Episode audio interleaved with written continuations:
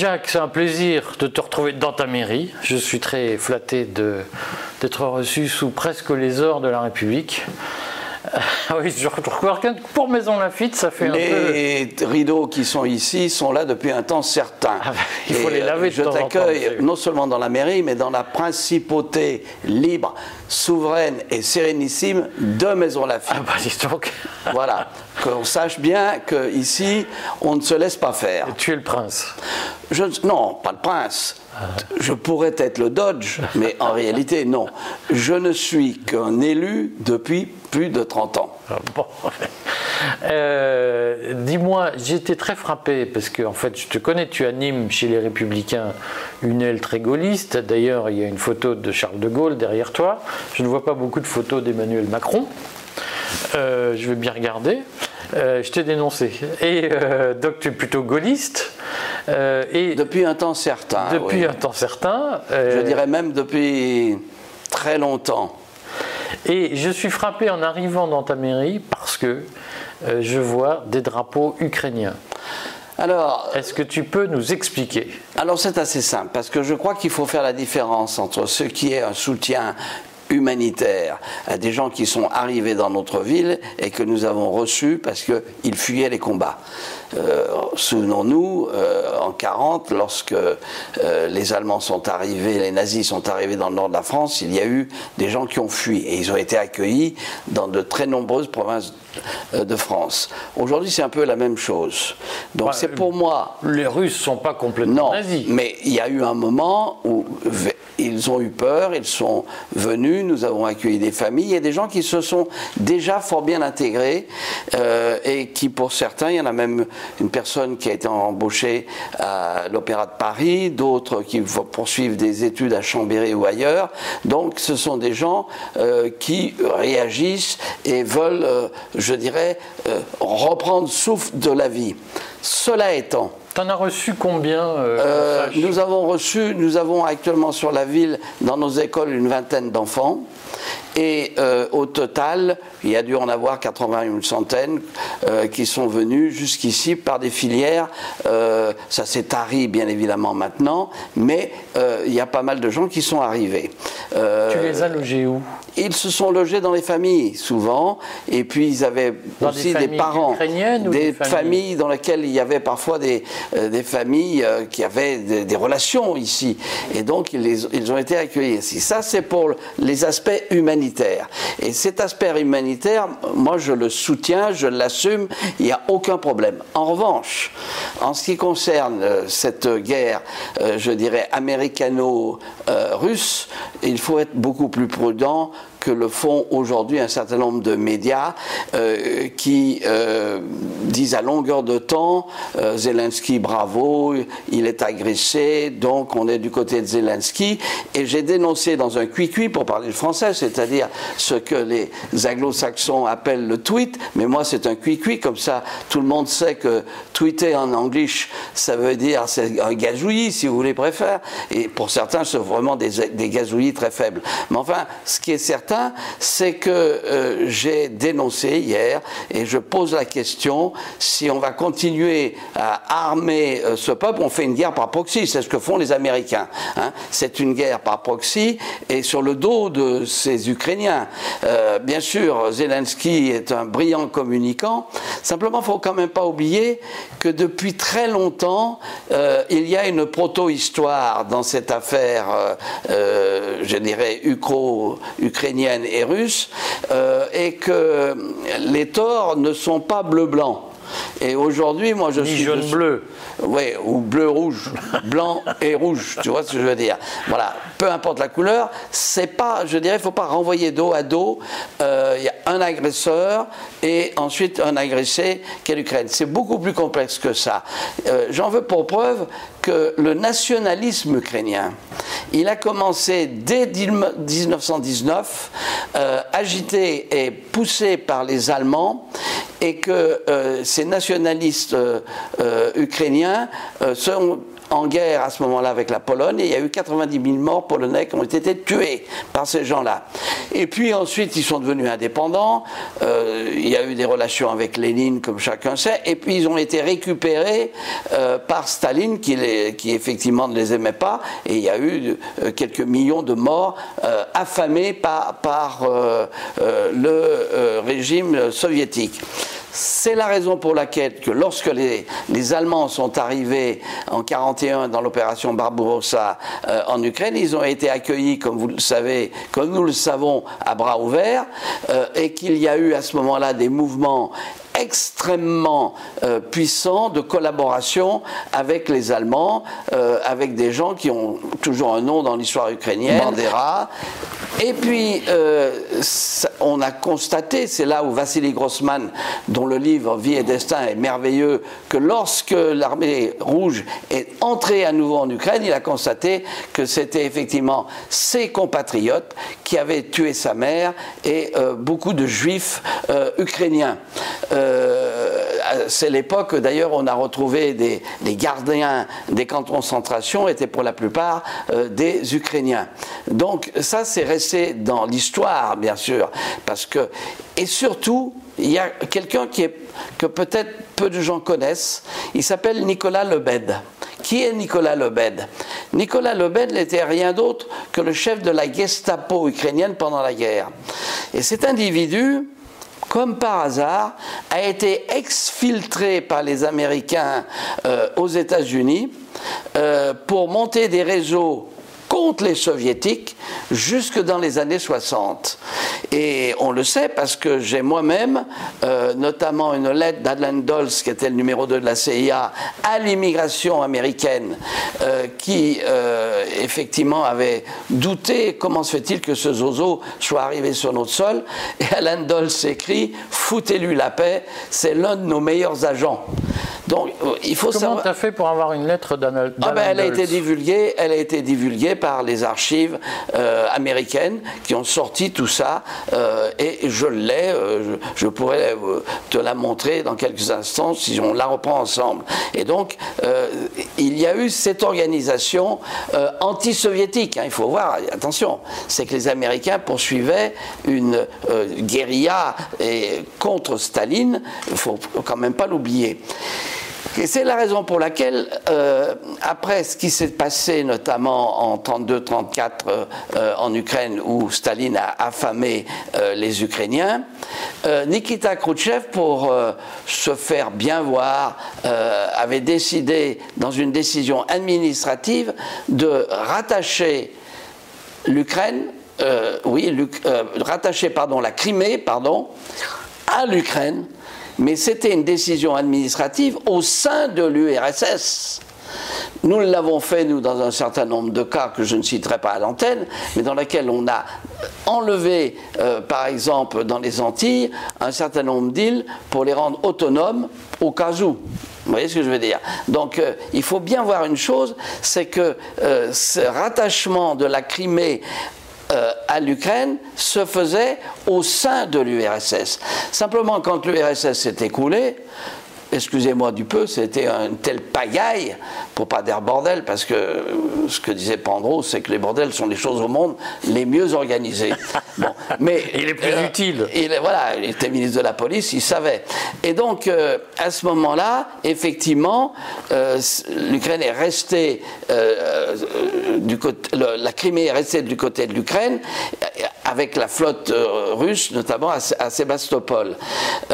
pour m'être rendu personnellement à deux ou trois reprises en Crimée, je suis désolé de dire que la Crimée, pour laquelle on s'est battu de 54 à 56 et qui s'est terminée par le traité en 1854, où il y a eu, euh, je dirais, une guerre euh, contre euh, justement les Russes, elle s'est quand même terminée par le traité de Paris et, la Crimée a toujours été reconnue comme étant russe. Bon, il y a eu, bien sûr, il y a eu des, des compensations, notamment avec la Turquie, etc. Et quand vous allez, à, justement en Crimée, il est évident que c'est une terre russe.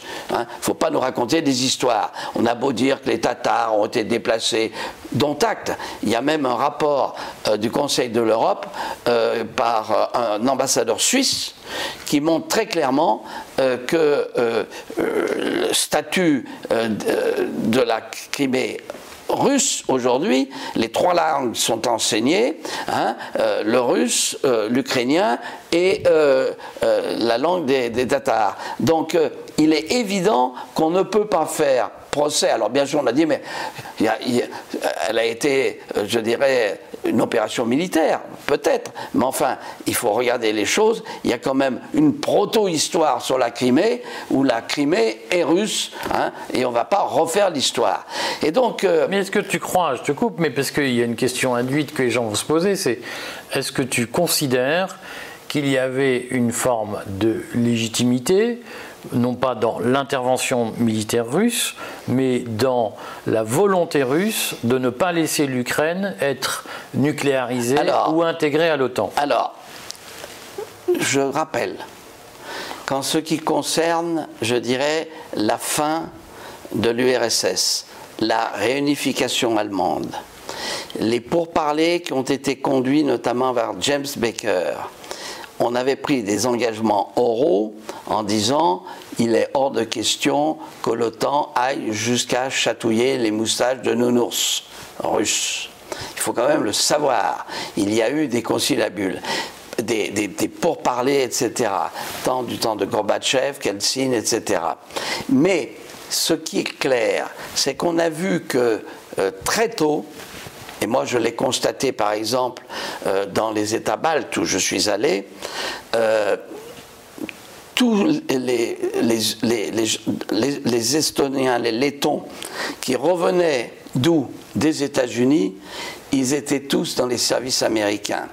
Et ils ont donc repris tous les États baltes, hein, les gens de la Voice America, etc. Et donc, euh, de ce côté-là, ces États baltes qui retrouvaient l'indépendance, hein, euh, et, donc, ils étaient vraiment dans les mains des Américains. Idem pour la Pologne, idem pour toutes les euh, révolutions de couleur qu'on a vu, euh, je dirais, exister, fleurir. dans tous les États euh, de l'Est européen. Je me souviens d'ailleurs un jour qu'un ami américain qui avait une petite fondation démocrate et qui me disait, tu vois Jacques, là, voilà les révolutions de couleur, et tu t'aperçois qu'ici, il y, a des gens du Patagone, il y a des gens de la CIA, etc. Donc ça a été une volonté absolument déterminée du monde américain pour, euh, je dirais, ressaisir ces États, bien sûr, instituer la démocratie. Qu'est-ce qu'on ne fait pas que de crimes, n'ai-je pas commis au nom de la démocratie, pour dire non plus Madame Roland, mais euh, la réalité géopolitique d'aujourd'hui. Et donc on a une poussée américaine partout. Et on sait très bien que depuis 2014, l'affaire de Maiden, qui veut dire la place, a été en réalité un coup monté par les Américains et qui ont poursuivi depuis lors euh, la volonté de armer l'Ukraine contre qui? Contre l'ennemi, entre guillemets, que les Américains veulent avoir pour pouvoir, euh, je dirais, euh, établir une tutelle sur leurs vassaux européens, c'est-à-dire euh, le, monde, le monde russe ou soviétique. Et donc ça, ça s'est accéléré avec des phénomènes comme la déculottée que se sont pris les Américains en Afghanistan, où ils sont partis la queue basse, et tout ça, bien évidemment, il faut, et c'est impératif, que les gens de la politique américaine étrangère qui sont multiples, et notamment les gens du Pentagone, ils retrouvent un ennemi. Et ensuite, c'est comme ça que cette fameuse OTAN dont Macron avait dit euh, qu'elle était morte ou qu'elle était en mort euh, cérébrale a repris parce que tous ces États, euh, en réalité, croient dans les Américains beaucoup plus que dans les chimères macroniens, macronistes. Et lorsque tu vas, par exemple, à Bucarest, euh, un, tu te rends compte d'abord sur le plan euh, chronologique que la Roumanie a d'abord adhéré à l'OTAN avant d'adhérer à l'Union européenne. Et quand tu vas au ministère des Affaires étrangères de Bucarest, tu as trois drapeaux ou trois emblèmes, parce qu'il faut faire attention. Tu as le drapeau roumain, tu as l'emblème de l'OTAN et tu as l'emblème de l'Union européenne. Donc on voit bien que ces États euh, ont une confiance et jouent la carte américaine avant de jouer euh, toutes les illusions euh, d'une défense européenne dans laquelle ils ne croient pas. De plus, ne jamais oublier que aujourd'hui, parce que la politique étrangère américaine, elle est d'abord une politique intérieure. Ne, pas l'oublier. Ne jamais oublier que vivent aux États-Unis plus de 13 millions de Polonais qui ont émigré aux États-Unis, ce qui crée des liens très forts. Et c'est la raison pour laquelle les Polonais ont toujours acheté américain en, faisant des beaux sourires aux Français en disant je t'emmerde. Voilà, c'est à peu près ça. Bon, et donc euh, il faut voir qu'aujourd'hui, toute la politique américaine qui a été de mettre en place une politique de recul euh, du monde soviétique, de, l'empire soviétique, euh, est évident et a été planifié, c'est pas sorti. Là-dessus, bien sûr, il faut que les Américains ayant toujours, comme dirait Mao Tse-tung, un chien couchant ou courant. C'est nos amis anglais. Et le MI6 connaît très bien l'Ukraine et entraîné depuis, d'ailleurs maintenant ça commence à sortir, depuis jusqu'en 2014, des gens de l'armée américaine. Ils ont certainement euh, fomenté un certain nombre d'attentats en Russie. Le pont de Kerch, c'est bizarre. Allez donc savoir. Voilà un camion qui explose.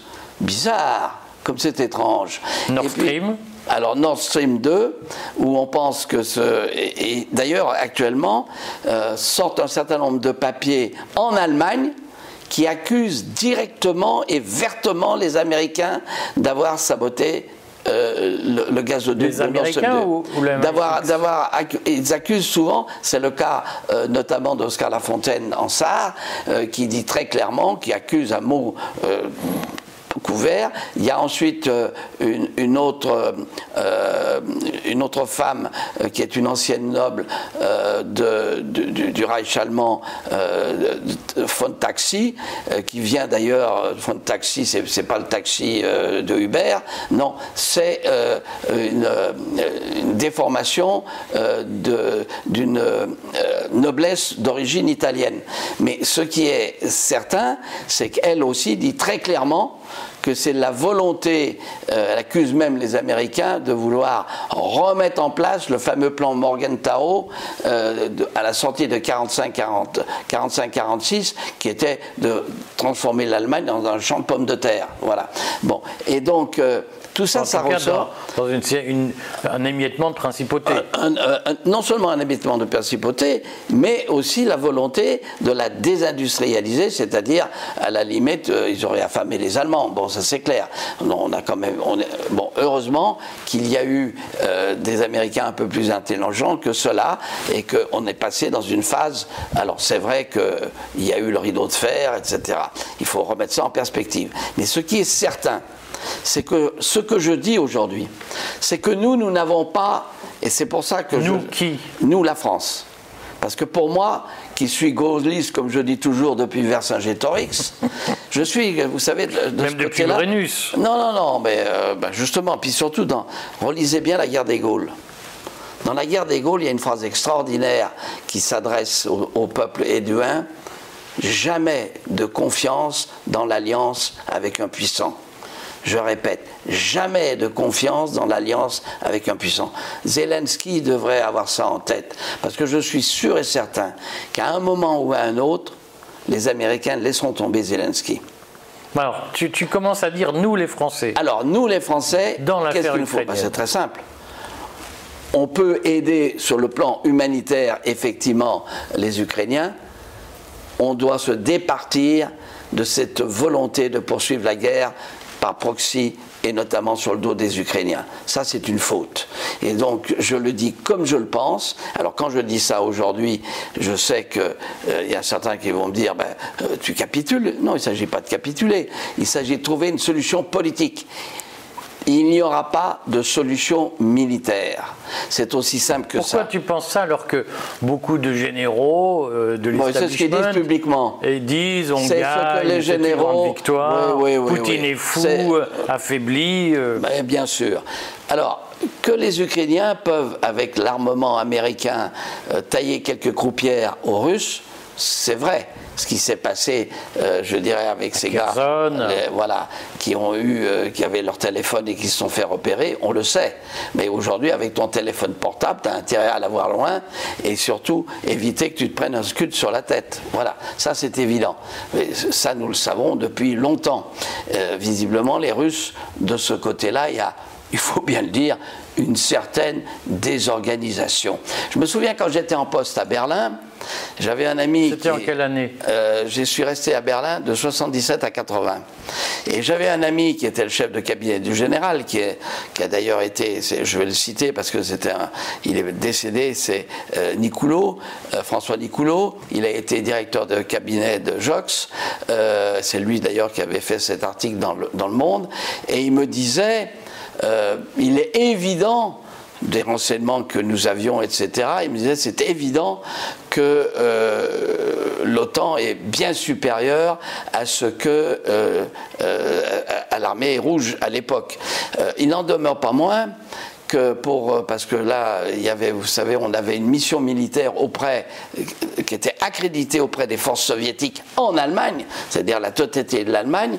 Euh, on avait eu un gars qui avait été tué par euh, les gens est-allemands d'ailleurs dans des manœuvres et que la tactique à l'époque c'était le rouleau compresseur mais euh, en, dehors de ce rouleau compresseur, il y a des frappes préemptives nucléaires. Ça, on l'a su après. Donc, euh, euh, mais il était non moins évident qu'on avait le sentiment, vu de Berlin, que l'armée soviétique, c'était encore, comme on avait disait, paille-foin paille-foin, vous savez, tu sais ce que ça voulait dire C'est-à-dire que, non, non, ça veut dire que pour marcher au pas dans euh, le, pied gauche, il y avait du foin, et dans le pied droit, il y avait euh, de la paille. Et donc, on les faisait marcher à paille-foin. Et bien sûr, euh, lorsqu'il y avait la relève de la garde à Spandau, où il y avait Hess, qui est resté, qui est mort et qui s'est suicidé jusqu'à la fin parce que les soviétiques n'ont jamais voulu le rendre, puisqu'ils voulaient négocier, il avait, été, il avait essayé de négocier avec les Anglais une paix séparée dès 42, alors qu'il était sans doute fou.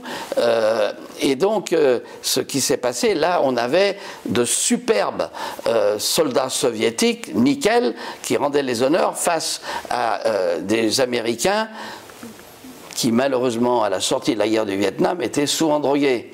Et les soviétiques se moquaient à chaque fois, je me souviens que ce soit à la parade du 4 juillet à Tempelhof chez les Américains ou à Spandau où il y avait donc la garde américaine, la garde soviétique, et de temps en temps il y avait toujours un type chez les, euh, chez les Américains qui tombait dans les pommes parce que drogué. Et c'était euh, l'armée américaine qui revenait euh, de la guerre du Vietnam et qui était en mauvais état psychologique on faisait des manœuvres d'ailleurs euh, dans la forêt du Forch du nord de Berlin où nous étions en secteur français et tous les officiers euh, disaient, français disaient que la nuit, lorsqu'ils avaient une compagnie américaine avec eux, les gars hurlaient la nuit parce qu'ils étaient en manque de drogue.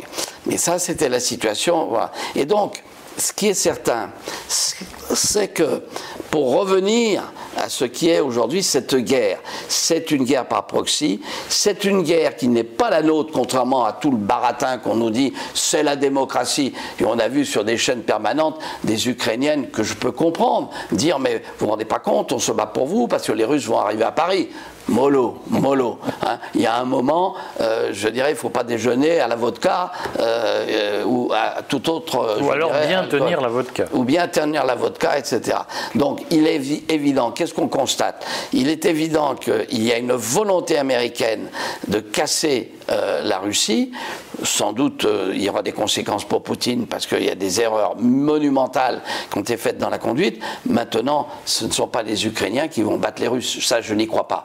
Ils pourront peut-être euh, reprendre ceci, reprendre cela, mais ça n'ira pas. En revanche, c'est que plus on avance, plus nous, nous livrons des, armes, et on vient d'envoyer des chars, qui sont les vieux euh, chars euh, sur roues AMX. AMX, qui vont être, c'est même pas les AMX, c'est les catégories sur roues autres. Ce qui est certain, c'est que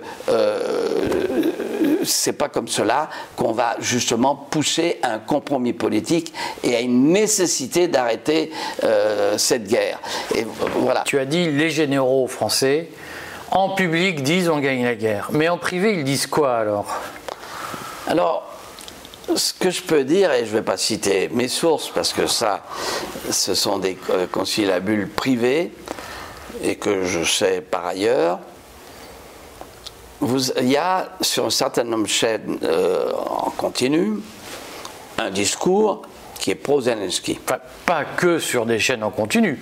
Toute la presse subventionnée ou euh, supportée On par peut le dire. Euh, nous abreuve d'une propagande il y a, permanente. Voilà, il y a effectivement une attitude très pro-Zelensky. Mais en réalité, lorsque ces gens, soit des diplomates, soit des généraux, sont en privé, euh, ils ont beaucoup d'interrogations. Et il m'est arrivé de faire des papiers euh, pour dire euh, on se calme, voilà. C'est quoi leurs interrogations? Les interrogations, c'est qu'ils pensent que de toute façon, Zelensky ne gagnera pas. Voilà. Mais est-ce qu'ils pensent qu'il va perdre? Alors, le problème, c'est que dans cette affaire-là, tant que les Américains sont en soutien de Zelensky, il y a un équilibre qui se fait. Euh, et surtout, euh, ça va plus loin. Certains pensent que tôt ou tard, les Américains lâcheront Zelensky. Ils vont le débrancher. Oui, mais attention, c'est que certains pensent qu'il sera à ce moment-là, il deviendra un problème. Parce qu'il est totalement engagé il est, il est, faut bien le dire, euh, on peut le comprendre. Hein, et il n'en demeure pas moins, je crois qu'il perd la réalité géostratégique, la réalité de la, géostratégie des lieux. Euh, il est certain que euh, Poutine a fait une faute d'attaquer avec une opération spéciale une nation de 40 millions d'habitants faut pas non plus exagérer, et que les, les, combattants ukrainiens, euh, je dirais, ont mouillé la chemise, ils ont des tripes. Bon, et ce n'est pas avec Wagner euh, dont on aurait dû, je dirais, les bloquer en Afrique, parce que là, on avait les moyens. Ça, c'est une faute qui a été faite. C'est qu'on a laissé Wagner, euh, je dirais, prendre notre place et nous foutre dehors, alors qu'on avait les moyens de leur, les casser. Et ça aurait été réglé. Hein. c'est ma thèse, mais ça c'est parce qu'on ne veut pas. moi je suis pour la France-Afrique, hein, puis c'est tout. Il y a un moment on défend. que c'est politiquement incorrect. Mais on n'est pas là pour faire du politiquement correct. Les salonnards parisiens, mais ça suffit. Tous ces gens qui. tu es maire de Maison Lafitte, des salonnards parisiens. Non, non, non, non mais moi j'ai une position, je dis bien, les salonnards parisiens. La pensée, je dirais, édulcorée en disant, mais non, c'est tout, il faut tourner la page, etc. Mais on ne tournera jamais la page. Ce sont des. Il ne faut jamais oublier que l'explosion démographique de l'Afrique, elle est là. Hein. Autant euh, la démographie mondiale s'est ralentie partout, sauf en Afrique sauf en Afrique, avec des, poussées intégristes énormes. Donc il y a un moment, on prend les moyens de sa politique et on ne croit pas que le monde soit bisounours. L'histoire est toujours, je dirais, terrible. Hein mais, attends, je te pousse dans le tir franchement. Est-ce qu'il y a des généraux français qui sont des salonnards parisiens? Est-ce qu'il y en a? il y a non, il y a aujourd'hui un certain nombre. Alors, vous savez, chez les militaires, il faut bien voir une chose.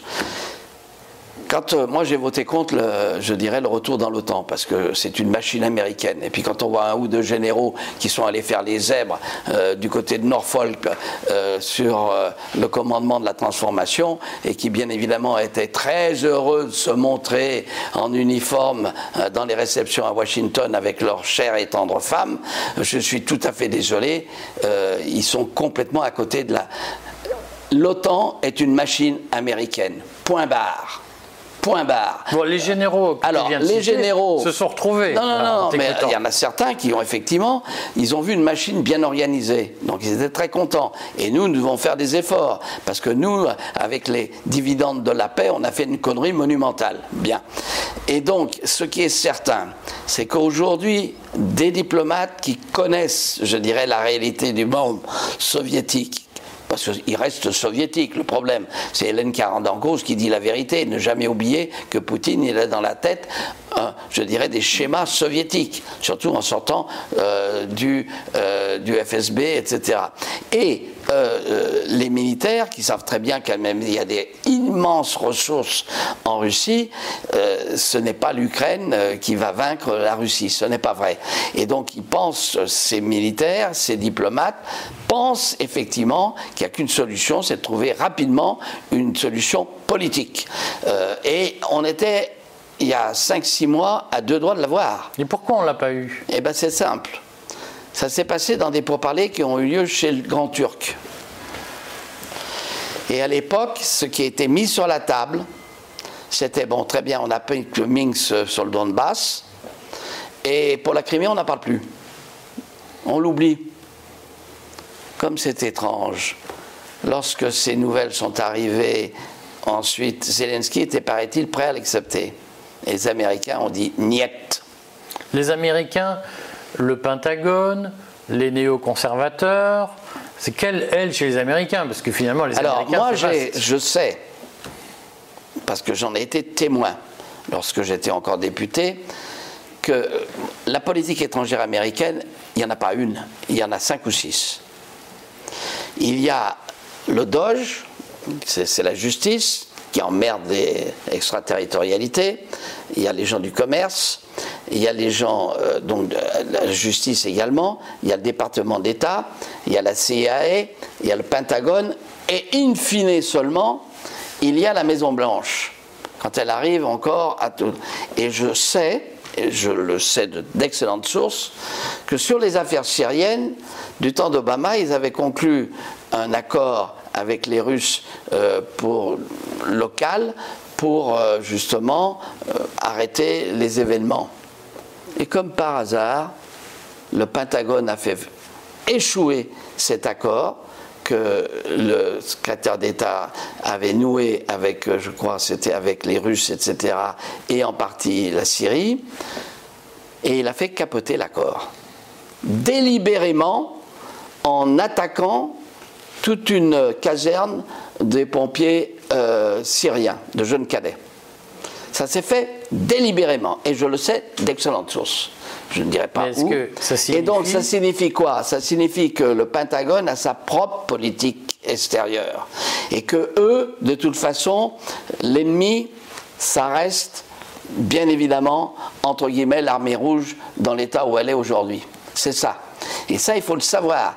Et dans la tête de Poutine, quand il vous dit qu'ils font la guerre à l'Occident, je suis désolé, mais euh, l'Occident, c'est-à-dire, c'est les Américains. Voilà. Mmh. Et nous ne pouvons pas, nous ne devons pas coller à la position américaine. Ce n'est pas nos intérêts.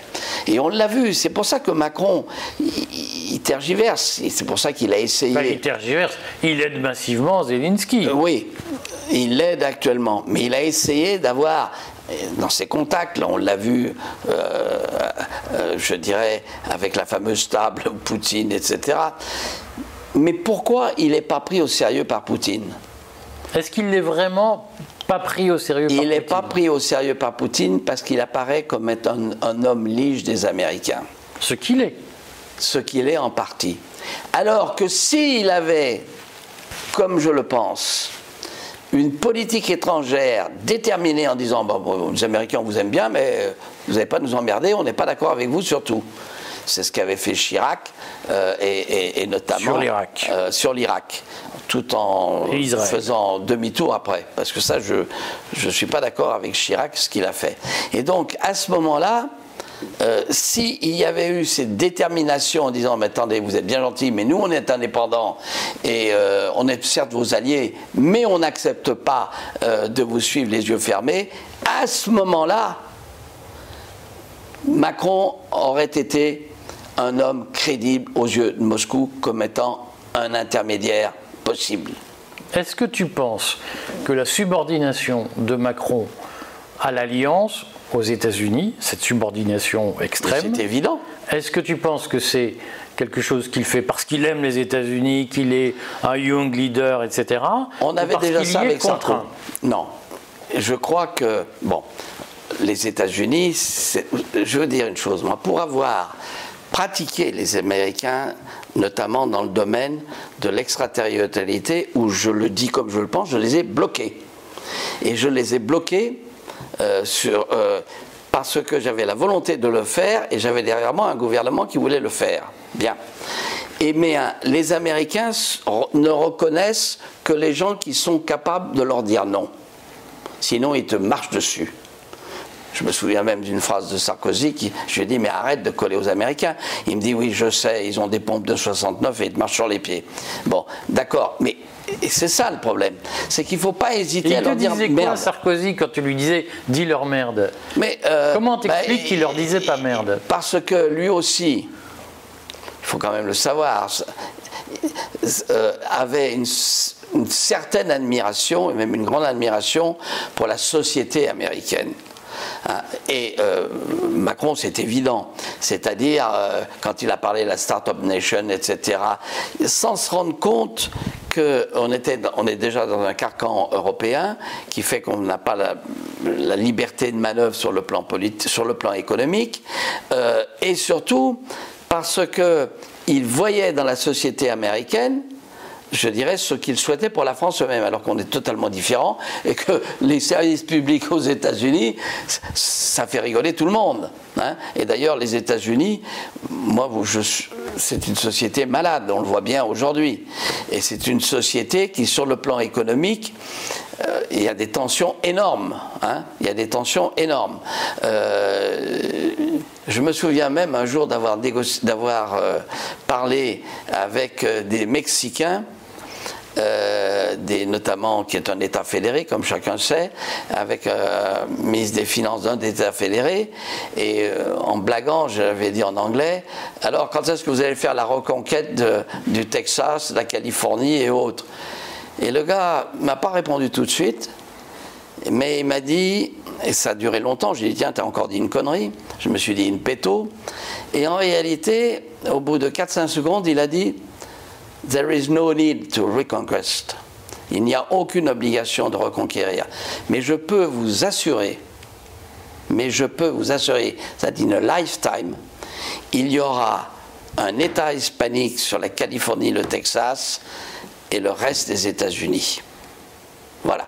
Donc, il ne faut pas croire que l'unité américaine, qui est d'ailleurs euh, remise en cause par euh, de multiples mouvements, elle est scellée euh, comme nous pouvons le faire en Europe ou comme nous l'avons fait en France.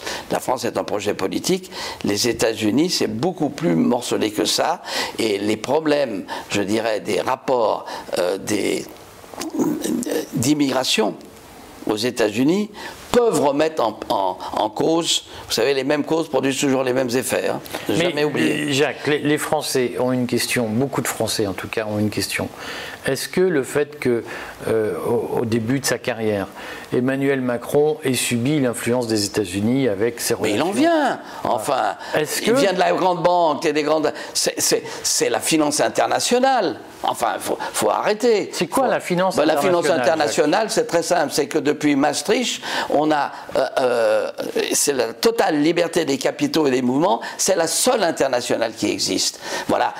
C'est des avantages. Et on a donné le pouvoir on a donné le pouvoir aux multinationales qui arbitrent comme elles le veulent avec des masses d'argent qui fluctuent d'un bout à l'autre du monde sans contrainte. Et ça, ça a été imposé par l'Allemagne où dans le traité de Maastricht, il était dit non seulement la liberté des capitaux euh, existe au sein de l'Union européenne, mais également avec les pays tiers et également avec les pays tiers. Donc il est évident, vous savez, c'est très simple. Euh, aujourd'hui, euh, ne s'agit pas de jouer les gauchistes, c'est-à-dire de regarder. Et les multinationales sont les véritables. D'ailleurs, vous le voyez bien, même les Françaises, ils arbitrent au niveau de la planète. Il n'y a que les, euh, que les blocs communistes qui restent avec la Chine, etc. Mais ça passe, l'argent circule d'un bout à l'autre de la planète sans contrainte. Voilà. Et donc, ce que tu nous dis, c'est que. C'est que Rothschild, euh, c'est-à-dire Rothschild, d'où vient Monsieur Macron, est dans cette optique. Hein. c'est aussi simple que ça. Et donc, ça n'a rien à voir avec la politique industrielle, ça n'a rien à voir avec l'aménagement du territoire. C'est qu'en réalité, c'est une politique économique, du moins au début, qui est celle de la mondialisation heureuse. Et puis, est arrivé les gilets jaunes. Et là, il s'est pris des coups sur la tête. Hein, où il, a, failli, d'ailleurs, il a eu la trouille de sa vie euh, du côté de. Au Puy-en-Velay. Au Puy-en-Velay. Voilà. Et donc c'est là où tout Comment tu sais qu'il a eu la trouille de sa vie? Bah, C'est évident, vous avez qu'à le regarder sur les, sur, les, euh, euh, sur, les, sur, les vidéos. Il est devenu blanc, plus blanc que la feuille de papier. Bon, c'est tout. Il a eu la trouille de sa vie, c'est évident.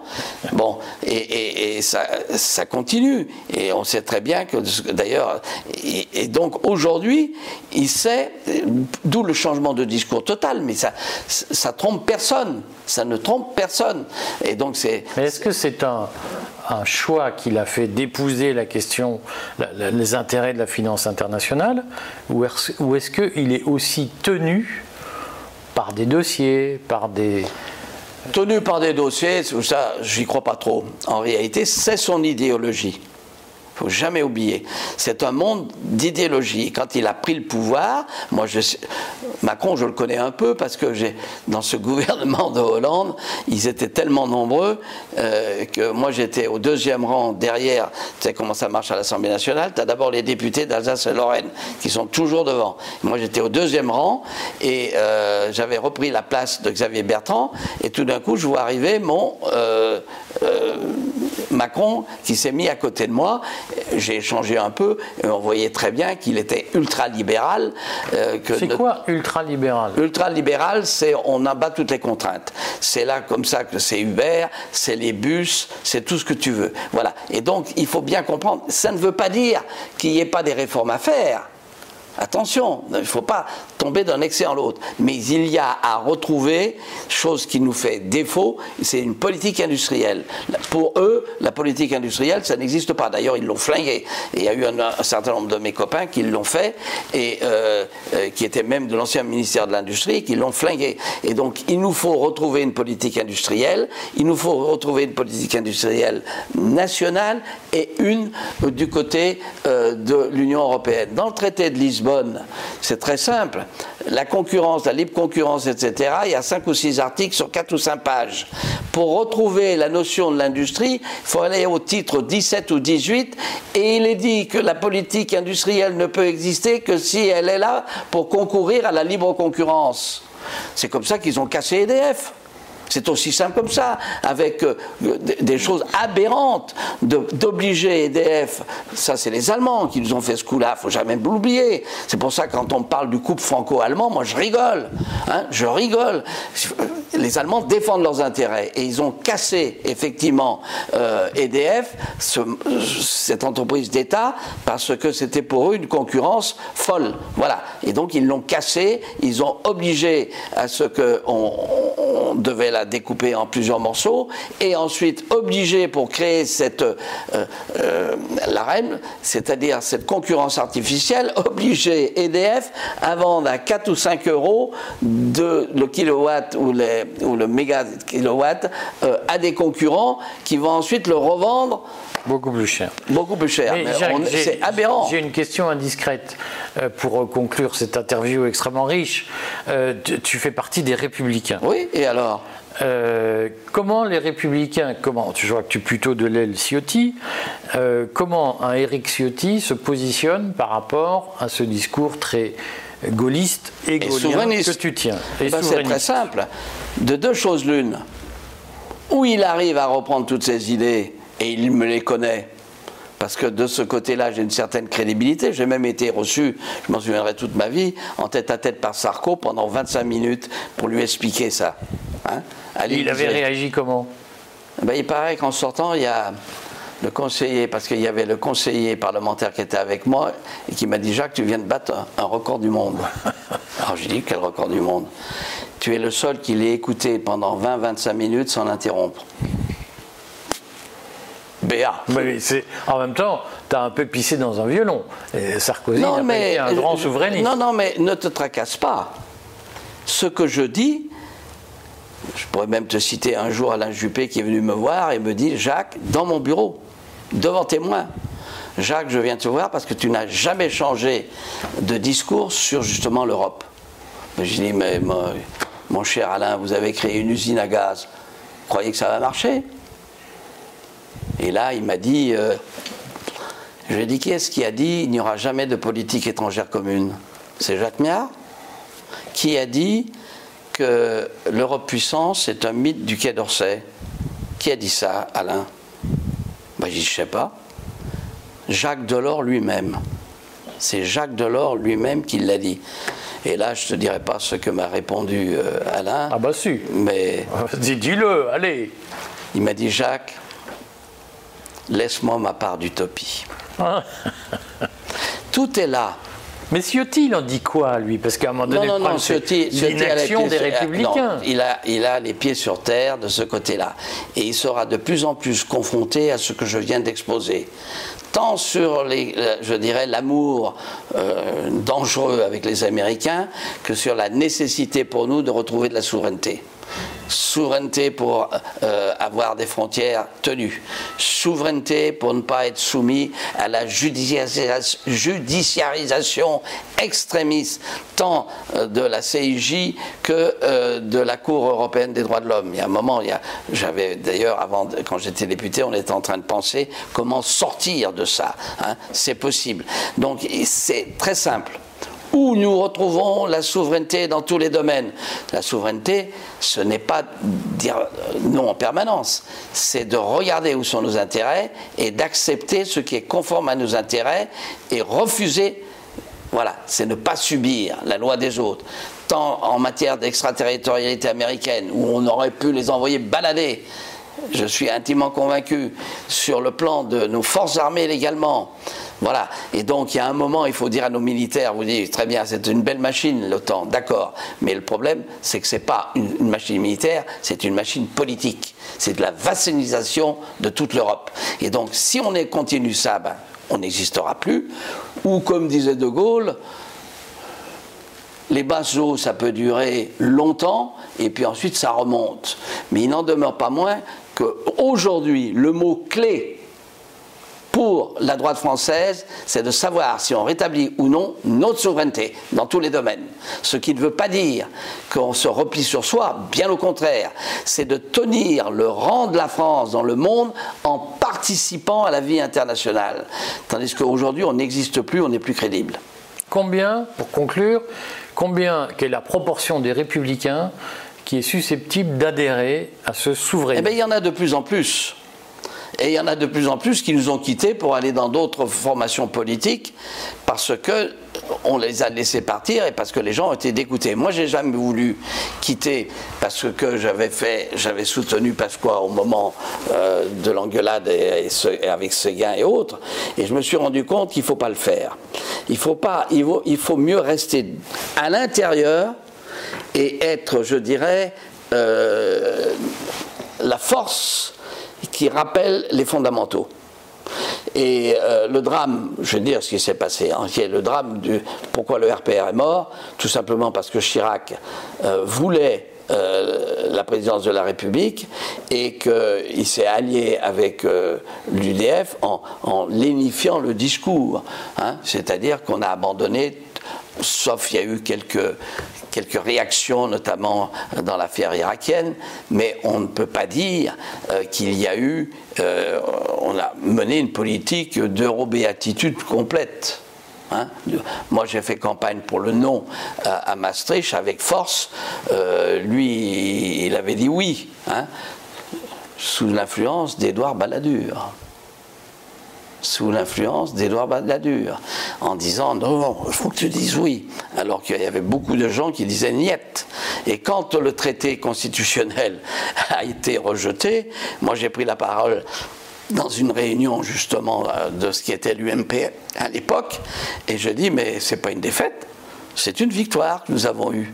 Alors j'ai été applaudi, puis il y a les gars qui disent oui, je sais, il y en a qui pensent comme ça, mais enfin, c'était une catastrophe le traité constitutionnel. Et ça, c'est une trahison de Giscard. J'ai une bonne relation avec Louis Giscard d'Estaing, qui est un ami, mais je suis désolé, je suis monté à la tribune de l'Assemblée nationale pour m'élever contre. Bon, en question préalable. Merci Jacques. Je n'ai jamais changé. Je vais vous dire une chose, je vais terminer par ça.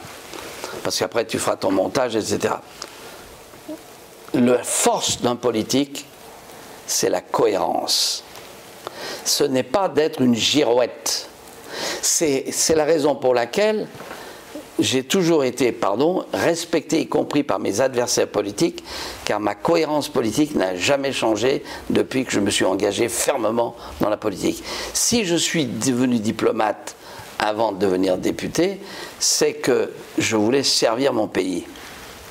J'ai continué à le faire dans les mêmes conditions à l'Assemblée nationale, dans des débats forts que j'ai eus contre les Américains. Je me souviens un hard talk que j'ai eu à Londres et où j'ai participé euh, avec contre Pearl, que j'ai remis à sa place. C'était dans une émission de la BBC.